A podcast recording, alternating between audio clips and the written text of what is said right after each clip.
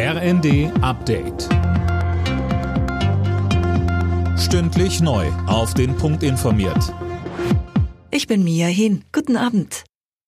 Die Fördertöpfe sind wieder gefüllt. Ab morgen können wieder Anträge auf Fördergelder des Bundes für klimafreundliche Neubauten und weitere Bauprogramme gestellt werden. Das kündigte Bundesbauministerin Geiwitz heute an. Für die krisengeplagte Bau- und Wohnungswirtschaft ein willkommenes Zeichen. Denn, so Geiwitz heute in Berlin, jeder Fördereuro löst Aufträge in den Büchern der Handwerker aus und kurbelt die Binnennachfrage an. Die Fördermittel für klimafreundliche Neubauten waren Mitte Dezember plötzlich gestoppt worden, weil keine Gelder mehr da waren. Das hatte für scharfe Kritik seitens der Baubranche gesorgt.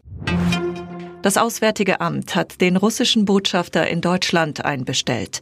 Wie ein Regierungssprecher sagte, müssten die Umstände des Todes von Kreml-Kritiker Nawalny vollständig und transparent aufgeklärt werden. Außenministerin Baerbock sagte, man werde Russland dafür zur Rechenschaft ziehen. Da haben wir als Europäische Union bereits Sanktionen auf den Weg gebracht bei massiver Verletzung der Menschenrechte in Russland. Und im Lichte dieses Sanktionssystems wird auch der Tod von Alexei Nawalny uns natürlich natürlich nicht nur weiter beschäftigen, sondern werden wir entsprechend weitere Sanktionsmaßnahmen dann entsprechend auf den Weg bringen.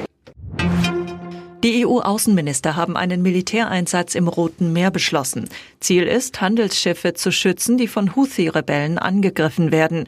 Auch Deutschland will sich an der Mission beteiligen. Eine Fregatte ist schon auf dem Weg ins Rote Meer.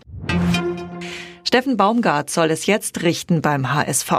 Nach Informationen der Bild soll der ehemalige Coach des ersten FC Köln neuer Cheftrainer beim Hamburger SV werden. Vor einer Woche war Tim Walter bei dem Zweitligisten rausgeflogen.